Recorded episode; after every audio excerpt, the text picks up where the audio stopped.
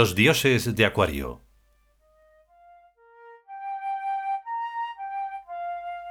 Vigésimo capítulo. Sahu. El infierno de los bienaventurados. Tercera parte.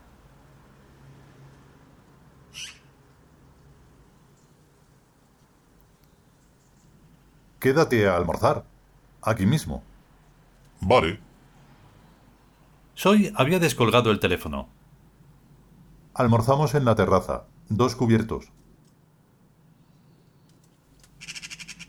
Un Samyasi subió y silenciosamente recogió la correspondencia y preparó la mesa. ¿Ves realmente algo así en algún futuro? Indagó Yawi cuando el Samyasi se hubo retirado.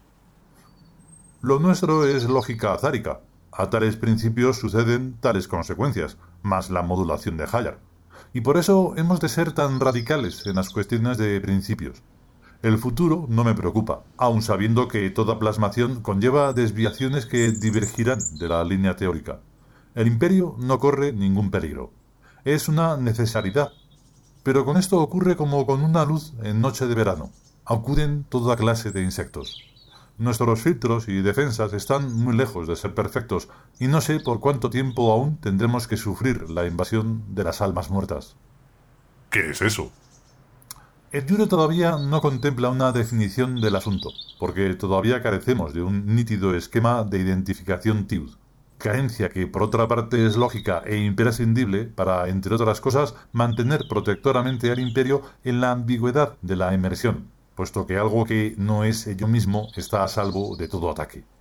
Pero así, provisoriamente, podemos entender un alma muerta como alguien que, habiendo reencarnado, permanece adherido a la época en que consiguió su máxima importancia. Son almas muertas porque se identifican con una época que ya murió. Bueno, pues no conozco yo almas muertas ni nada. Entre los reencarnacionistas es muy corriente hallarlas, pero esas no son exactamente a las que me refiero. El alma muerta no evoluciona, es un zombi, reiterativo y vampírico, incapaz de elaborar su propia vida, sin plenitud vital, restringido, cicatero, indolente, aunque todo eso intenta camuflarlo, y sumamente conceptual. Según parece, las conoces bien. Las conozco, pero no sé definirlas. Las almas muertas se parecen mucho a las nuestras, solo que les falta la honda alegría que a nosotros nos emerge de una manera espontánea y natural. ¿Tan alegres somos? Yo no lo noto. He dicho honda alegría, no alegría superficial. Nosotros no podemos ser unos risueños inconscientes porque nuestra visión mental se extiende sobre muchos siglos y ahí hay mucho de qué preocuparse. Dijo en tono cómico y quejumbroso. Y el gozo hondo está precisamente en eso, en que es estupendo trascender nuestras vidas efímeras y aplicarse cotidianamente a una hermosa tarea que tarde cuantos más siglos mejor en fructificar. Ahí les duele. Sí, señor, ahí es exactamente donde les duele. Llegaron dos samyasi con las viandas, sobrias y nutritivas, tras lo cual se retiraron discretamente al otro extremo de la terraza. Comieron en silencio y terminaron en pocos minutos. Los samyasi retiraron el servicio y desaparecieron.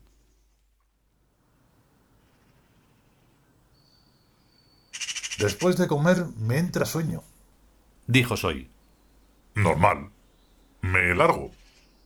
Tienes tu habitación de invitados. Haz lo que te dé la gana.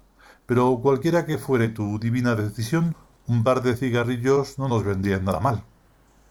Yahweh encendió dos a la vez y entregó uno a Soy. Men. Gracias, Enuri. Háblame del destino del mundo. Yahweh mismo se sorprendió de su petición. En cambio, Soy se lo tomó con toda naturalidad. Oh, Por supuesto, en ello estábamos. Hay un principio hayariano que dice la mayoría se equivoca siempre, lo cual viene confirmándose siglo tras siglo. Entonces, ¿qué es lo que cree la mayoría? Pues que esta última mitad del siglo XX se va a proyectar en el futuro como marco básico. Mucha ciencia, mucha democracia, mucho láser y mucho plástico. Por tanto, de eso, más bien poco. En cuanto a las ideas e ideologías, son casi tan efímeras como los mosquitos y como los enjambres de mosquitos. Habrá ideas nuevas e ideologías nuevas, que también pasarán. Se habla de un gran arsenal atómico, pero no se cae en la cuenta de la esclerosis y la parálisis psicomental que hay tras sus recortes de disparo. Y sobre todo, no se repara en que toda desmesura termina ahogándose en sí misma. Concretando. Los niñatos de todas partes acabarán con el mundo de sus antepasados, habrá un refrito de poderes emergentes violentos, correspondientes al creciente consumo de hidratos de carbono, un juvenilismo narcisista y brutal, materialista y sin horizontes, que lo reventará todo. Después vendremos nosotros. Eso, eso. Nosotros encarnaremos la armonía, la gran armonía universal. Eso de universal me huele a chamusquina. Naturalmente. Como sociedad protectora de animales y plantas, el imperio asumirá la defensa de los derechos de todos los hermanitos vivientes, hasta ahora sin voz ni voto. Y aquí o somos todos iguales o tendrá que haber una especie hegemónica, nosotros los Diud, encargada de mantener el maravilloso orden amoroso de los cuentos infantiles. Con una buena metafísica detrás, no habrá quien nos pare. Esa inocente proposición llegará inexorablemente a una guerra de exterminio entre las dos especies. Por supuesto. Pero esa guerra no vendrá hasta después de que la humanidad se haya desmoronado por sí misma en multitud de hordas bárbaras. Nosotros somos una solución de repuesto. No tenemos prisa. El mundo humano se hunde y nosotros contemplamos el espectáculo plácidamente y sin intervenir. Visto así, el imperio no es ni siquiera anticonstitucional. Naturalmente. Nosotros somos personas de orden, respetuosas con todas las leyes. Cuando no haya ni orden ni leyes, impondremos los nuestros. Pero antes, ¿para qué? Llevas muchísima razón.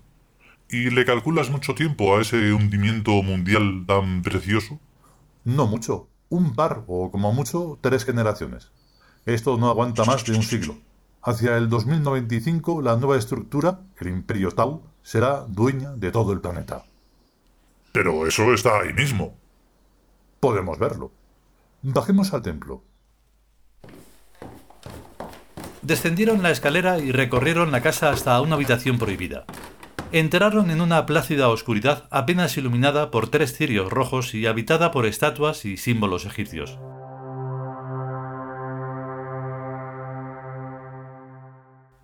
Yahweh se dirigió al sillón en sombras que solía ocupar en aquel tipo de sesiones. Soy hizo lo propio en otra zona de la habitación. Pronunció unas frases en Uri y esperaron.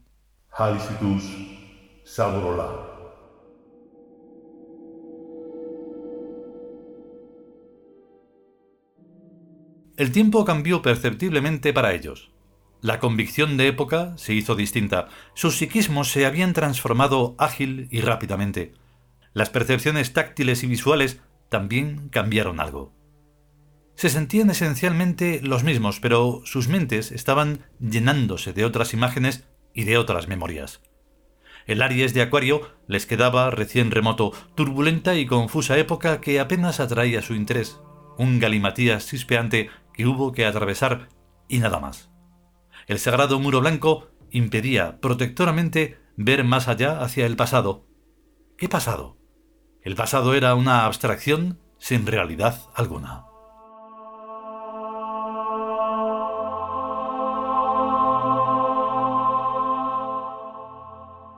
Continuará.